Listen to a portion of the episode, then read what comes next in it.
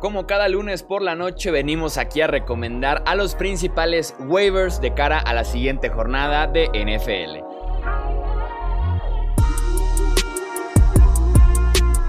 Esto es el podcast de Hablemos de Fantasy Football. Toda la información que necesitas para dominar tu liga de fantasy.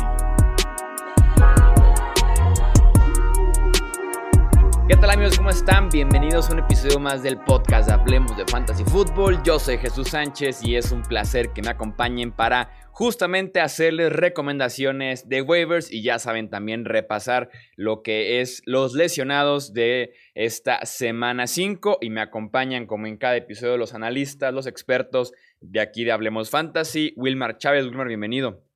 Hola Chuy, ¿cómo estás? ¿Qué tal? Un saludo, un abrazo para. Un fuerte abrazo también para ti, Mario Cabrera, ¿cómo estás? Hola amigo, todo muy bien, todo excelente, muchas gracias. Saludos a los tres. Y también anda por acá el buen Arturo Stedner. Arturo, bienvenido. Muchas gracias, Chuy. Saludos, muchachos. Vamos a repasar, ya saben, lo que fueron los lesionados, cómo quedó este reporte de jugadores lastimados, que sí tenemos que comentar varias cositas antes de pasar con los principales waivers hacer el comentario de que estamos grabando esto el lunes por la noche, justo después del Monday Night entre Saints y Chargers, y queda todavía un partido pendiente de la semana 5, que es el Bills en contra de Titans. Cualquier cosa relevante que suceda en este partido lo pueden encontrar en el Twitter Hablemos Fantasy o en Facebook Hablemos de Fantasy Football. Vamos entonces pues con el reporte de lesionados de la semana 5. Empezamos por los quarterbacks. Dak Prescott fractura compuesta de tobillo y además una dislocación. Fue operado el mismo domingo en la noche y se pierde el resto de la temporada. Lo pueden soltar ya al coreback de los Cowboys que nos estaba rindiendo bastante bien. Jimmy Garoppolo, el coreback de los San Francisco 49ers, también lesión de tobillo, no se veía del todo sano y fue reemplazado por CJ Beathard durante el partido podrían darle una o dos semanas para que se recupere completamente ahora sí Jimmy G. Kyle Allen, del Washington Football Team, un golpe en el brazo, salió del juego y aunque fue habilitado para regresar, decidieron guardarlo el resto del partido. Washington ya anunció que Allen será su titular en el próximo partido si llega a estar eh, sano. En la posición de corredor tenemos a Dalvin Cook, prácticamente cada temporada podemos decir esto. El, running back de los Minnesota Vikings, lesión en la ingle, salió en el tercer cuarto del Sunday Night Football y no regresó. El head coach Mike Zimmer dijo que su resonancia salió positivo, estuvo bien y habría que ver su evolución para determinar su participación en la semana 6. Sin embargo, es una lesión que suele dar una o dos semanas para detenerse, para tomar una pausa, además de que los Vikings van en contra de los Falcons, rival no tan complicado y pudieran optar por sentar y cuidar a Dalvin Cook antes del bye week.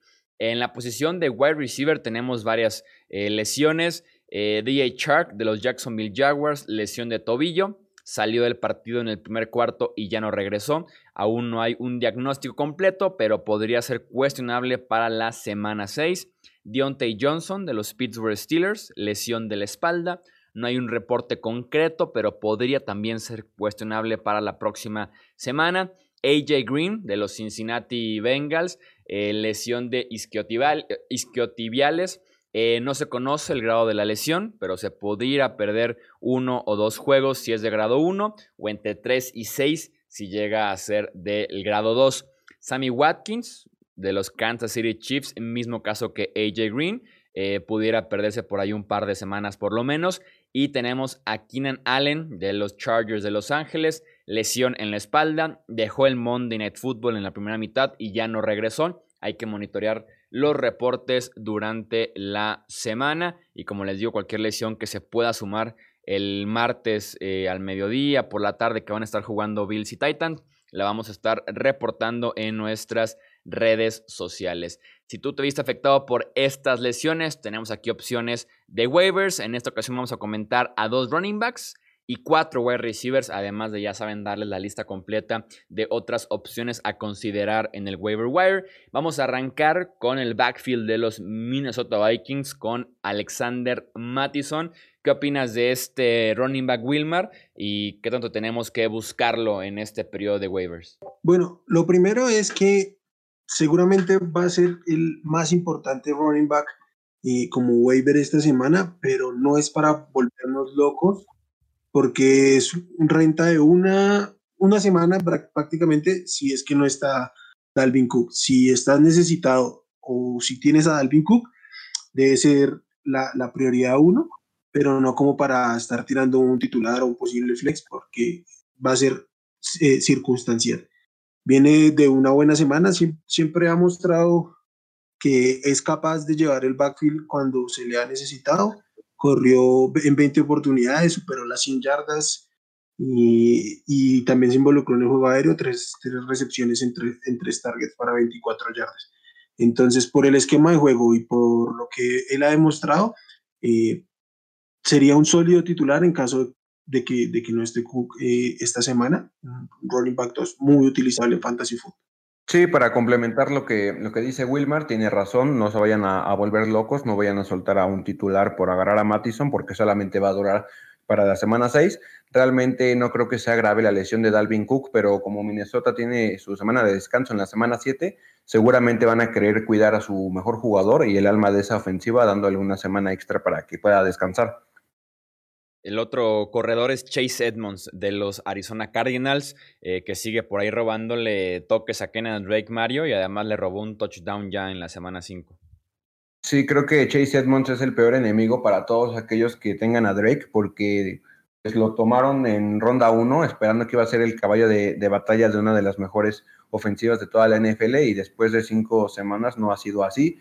Y Chase Edmonds pues ha ido incrementando su utilización eh, en la ofensiva, más en el, en el ataque aéreo, porque por tierra Drake dominó, tuvo 18 acarreos y Chase Edmonds nada más tuvo 3, pero para 36 yardas. Esto también es negativo para Drake porque Edmonds está demostrando ser muy productivo con muy pocos toques. Donde sí ya le está robando durísimo es en el volumen aéreo. Drake nada más tuvo un target para 2 yardas. Edmonds tuvo 6 targets, donde atrapó 5 este, balones para 56 yardas. Y lo que tú mencionabas, que le robó por ahí un touchdown, esto sí ya debe ser preocupante porque a Cliff Kingsbury le ha estado funcionando esto de utilizar a los dos corredores, generando eh, pues esta utilización un 50-50. Creo que sí es, vale la pena todavía si está libre Edmonds ahí en sus ligas tomarlo para utilizarlo como un flex, inclusive en ligas PPR creo que su valor se, dispara un poquito más porque Drake este, pues ya se vio relegado en ese aspecto y Kyler Murray se ve muy cómodo lanzándole el balón a su corredor. Chase Edmonds. Pasamos a la posición de wide receiver. Contigo, Arturo, ¿qué nos puedes decir de la Vizca Chenault, el receptor de los Jacksonville Jaguars? Pues ha, estado, ha sido muy consistente, la verdad, tiene, eh, sobre todo tiene, lo usan con muchas variantes, a veces incluso hasta sale del backfield. Eh, es muy buena opción, tiene, tiene la verdad un, un piso muy sólido creo que, que, si la lesión de DJ Shark es, lo, va a mantener fuera un par de semanas, creo que él es eh, realmente el que se va a beneficiar de, ese incremento de volumen, porque, bueno, al, final el Killan Cole eh, no lo buscan tanto, es, es más para liga estándar, creo que Killan Cole. Y la Vizca Chenault está teniendo muchas recepciones, muchas eh, búsquedas y, y, creo que está, está realmente volteando miradas, ¿eh? la verdad, eh, sobre todo de Garner Minshew, al parecer. La Vizca Chenol, sí, claro, por las lesiones que han, limitado un poco a DJ Shark, viene siendo el target principal del equipo, es el, líder en, recepciones y empatado ahí en target. Entonces, la lesión de DJ Shark va a potenciar un valor que ya tenía, que ya veníamos hablando de él como el 2 en esa ofensiva, pero obviamente sí, con la ausencia de Sharp eh, se, se, potencia bastante ese valor. Sí, y lo que yo iba a comentar es que David Chenault te abre mucho el playbook para los Jaguars, lo puedes utilizar en formaciones Wildcat, que ya lo hemos visto, también lo utilizan para acarrear el balón, que eso pues es más volumen y nos beneficia a nosotros, y también al ser un wide receiver muy corpulento y muy fuerte, Garner Minshew se puede apoyar en él en la zona roja su utilización ha estado incrementando eh, semana tras semana. Simplemente este, en semana 5 tuvo 8 targets. Esto también podría mantenerse e incluso aumentar con lo que ya mencionamos de la lesión de, DJ Shark y se podría consolidar como un flex e inclusive un wide receiver 2 dependiendo del formato de sus ligas. Tenemos también como opción con los waivers Wilmar al novato sensación de la semana, Chase Claypool, el wide receiver de los Steelers, que tiene tres touchdowns aéreos, uno por tierra, y es por eso que aparece en esta lista. Sí, claro, se, se volvió loco Claypool, el mejor receptor de la semana, como absolutamente nadie lo pensaba. Y pues nada, fue el líder en targets del equipo, 11 targets, 7 recepciones, superó las 100 yardas y los cuatro, los cuatro touchdowns de los que nos habla Chuy. Eh, también curioso, la verdad no me, lo, no me lo esperaba, lo involucraron, tuvo tres acarreos, o sea, empieza a, mostrarse versátil. Entonces, por ese volumen, será difícil que mantenga ese volumen constantemente. Obviamente lo de los cuatro touchdowns es prácticamente irrepetible, pero sí creo que se va a hacer un rol interesante porque ha demostrado talento, ha demostrado consistencia, tiene una buena química con el Big Ben y además, dependiendo de cómo esté la salud de, de Johnson para esta semana, entonces entre los receptores eh, seguramente puede ser este, la opción uno a reclamar. Sí, lo, más importante que, que, tú mencionas es esto de que ya desarrolló una química con Rosilsberger y los Steelers lo quieren utilizar sí o sí en la ofensiva porque es prácticamente una ala cerrada que se mueve como un wide receiver. Atléticamente es una bestia. Se va a beneficiar de la lesión de Deontay Johnson. No creo que vaya a jugar esta semana. Va a seguir jugando por fuera mientras Juju Smith Schuster juega en el slot y probablemente James Washington juegue del otro costado. Y a Big Ben le encantan este tipo de receptores. Buscarlo eh, en la zona roja. Creo que podríamos ver algo similar a lo que se vio al principio, bueno, a mediados de la década con Martavis Bryant. Y sí, obviamente, como dice Wilmer, no va a volver a, anotar cuatro veces, eso es una, una, locura, no vayan a pensar que eso va a ser algo semanal, pero sin duda se podría incrementar su rol en lo que queda de la temporada y, su valor subiría como espuma. Sin duda, yo coincido con Wilmer, no sé ustedes, pero debe de ser el, el jugador que más se deben de buscar en waivers como prioridad número uno. Este es el episodio de los wide receivers novatos porque nos mantenemos todavía con más receptores de primer año contigo, Arturo. Y este Higgins, el wide receiver de, de, los Bengals, que viene haciendo bien las cosas, hay buen entendimiento con Joe Burrow y por ahí va el por qué reclamarlo en estos waivers. Francamente, a mí me gusta T. Higgins por el volumen de juego. Lo buscan mucho. Eh, definitivamente ya, ya podemos eh, deshacernos de AJ Green si lo tienes eh, desastre de él. La verdad es que creo que ahorita T. Higgins es, está realmente eh, llevando a cabo la labor que en teoría iba a ser para AJ Green. Eh, vaya, este, el volumen es lo que me gusta y, sobre todo que está teniendo mucho, mucho entendimiento en zona roja también. Creo que digo, a diferencia de muchas opciones que, se benefician de lesión, creo que T. Higgins puede ser un tanto permanente, puede ser este, una opción para quizás eh, tapar una, una semana de bye muy, muy viable. Sí, concuerdo con, con, Arturo, se ha visto muy bien el novato. Yo sinceramente pensé que no iba a ser muy relevante en su primera temporada porque ya había muchos receptores por ahí, pero Burrow le tiene mucha confianza, Higgins se ha ganado un puesto en el equipo, Green ya ahorita está lesionado, se habla de que tal vez lo puedan intercambiar y realmente pues yo creo que Higgins ya se estableció como el receptor 1B, eh, si así lo quieren ver, porque Tyler Boyd sigue siendo el 1A, pero el volumen que tiene ha sido magnífico y otra ventaja es que pues Cincinnati siempre está perdiendo y Burrow tiene que lanzar mucho el ovoide que incrementa esto el volumen de Higgins y también hay que recalcar que lo ha buscado varias veces en zona roja. Y es que ya en las últimas cuatro, o sea, sacando el partido de los Chargers en la semana 1, donde no, no, participó prácticamente, eh, viene promediando 7.5 targets por juego. Ya en semana en semana 5 fue el líder en targets del equipo. Entonces, como bien dice Arturo, no simplemente es un tema de lesión, ya estaba compitiéndole los, los targets a AJ Green a un sano. Creo que con, con, la lesión y el rendimiento de AJ Green, despejado el camino para, para, el novato. Y para cerrar, tenemos a un wide receiver que no es de primer año, es apenas su segundo en la NFL, pero lleva 10 días jugando prácticamente con los Philadelphia Eagles Wilmer, y es Travis Fulham.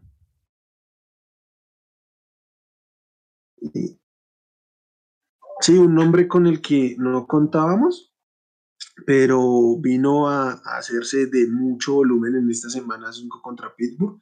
13 targets para 10 recepciones, más de 150 yardas y además anotó. Fue el target principal de esta, de esta debilitada ofensiva de los Eagles. Y lo hablábamos en la previa que, que Chuy nos preguntaba por qué, digamos, yo prefiero a T. Higgins que, que a Fulham, porque Higgins viene demostrando un volumen eh, constante. Fulham es su primer partido relevante y va a ser difícil que sostenga eh, estas estadísticas, pero como una apuesta, como un volado, si así lo quieren, puede ser muy, muy interesante porque si se convierte sí o sí, si, si, si, se convierte en el, en el, largo mediano plazo, en el target más importante de, de este equipo, sea como sea, es, es una opción muy interesante a la cual apostarle en Fantasy Football. Y es que levantó la, la, mano desde el domingo por la noche de la semana 4 con esa anotación larga. Carson Wentz se ha visto pues desesperado, yo lo he visto muy diferente a otras temporadas, está desesperado de que no puede hacer caminar esa ofensiva. Zach Ertz ha sido una total decepción, todos sus receptores están lesionados. Habla de que tal vez esta semana ya pueda jugar de Sean Jackson o al Sean Jeffery. Realmente son opciones que pues a mí ya no me, ya no me preocupan porque a Jeffrey lo han querido cambiar desde la temporada pasada. Y de Sean Jackson te juega cuatro snaps y se te rompe casi, casi. Fulham es el único receptor que le ha respondido a Wentz cuando le ha tirado el, el ovoide y Wentz no lo va a dejar de hacer. Wentz tiene un hambre impresionante de ganar y más en esa división que puedes pasar hasta con récord perdedor a playoffs. Va a seguir lanzándole el, balón y, si, como dice Wilmer, si se logra consolidar como el, el, favorito de toda la temporada para Carson Wentz y si las lesiones lo, lo respetan, nos podríamos estar llevando ahorita un, un, robo. Es una posibilidad 50 y 50 porque también lo puedes agarrar y ya para la siguiente semana ya se desapareció, que lo dudo mucho, yo la verdad creo que Wentz lo va a buscar. Y, y en PPR pues podría ser una máquina de puntos, porque si bien no te puede dar tantas yardas, yo creo que con las puras recepciones que, que tenga lo puede hacer un titular eh, viable. Tenemos para cerrar el episodio Wilmar en caso de que eh, estos waivers ya no estén disponibles en sus ligas, lo cual se ve complicado, pero ya saben que hay ligas de muchísimos equipos y muchos jugadores en el roster. Tenemos opciones de waivers profundos para esta semana 5. ¿A quién nos recomiendas? Bueno, como siempre nos vamos a ir por posiciones eh, entre los corebacks y para esta semana me gusta bastante Q Cousins de los Vikings, que por ahí ya despertó esta semana, y Ryan Fitzpatrick de los Dolphins, que también viene una increíble semana. Y también tenemos al coreback Andy Dalton, que llega a suplir a, a, la, a, la, lesión de Dak Prescott. Y pues por las armas ofensivas es, es muy interesante. Entre los running backs, en el primero que quiero, al primero que quiero nombrar y que me parece curioso por justo lo que acabamos de ver. Como lo decía Chuy, estamos grabando en, en, después del Monday Night y por eso me voy a detener un poco. Justin Jackson, eh, contrario a lo que muchos creíamos, fue el running back más utilizado en el backfield de los Chargers. Entonces, si está disponible, a echarle un ojo. Y también eh, Damian Harris de los Patriots y JD McKissick de Washington, que se vio bastante bien con, con, con Kyle Allen, o al menos lo estuvo buscando. También la apuesta de siempre de Anthony McFarland, que por ahí cada vez tiene un poquito más de snap entre, los estilos. Entre los receptores, Christian Kirk de los Cardinals, Marqués Valdés Scandil de los Packers y Kim Harry de los Patriots. Y entre los tight ends, como ya lo hablábamos la semana pasada, pero estaba en semana de bye, Robert Tonian de los Packers, Gerard Everett de los, de los Rams. Y el último que tengo, pero creo que debería ser prioridad sino que lo dejo al final porque no está tan disponible como otros, es Austin Hooper de, de, los Browns, pero si ustedes están en una liga competitiva, seguramente Hooper está libre porque decepcionó en sus primeras semanas y muchos lo estuvimos soltando.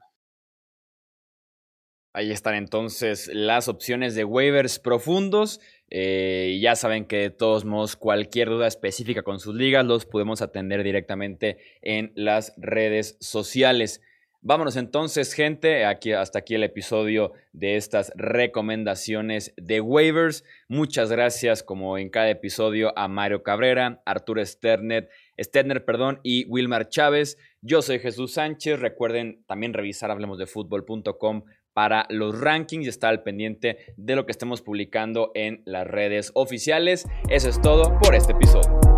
Gracias por escuchar el podcast de Hablemos de Fantasy Football.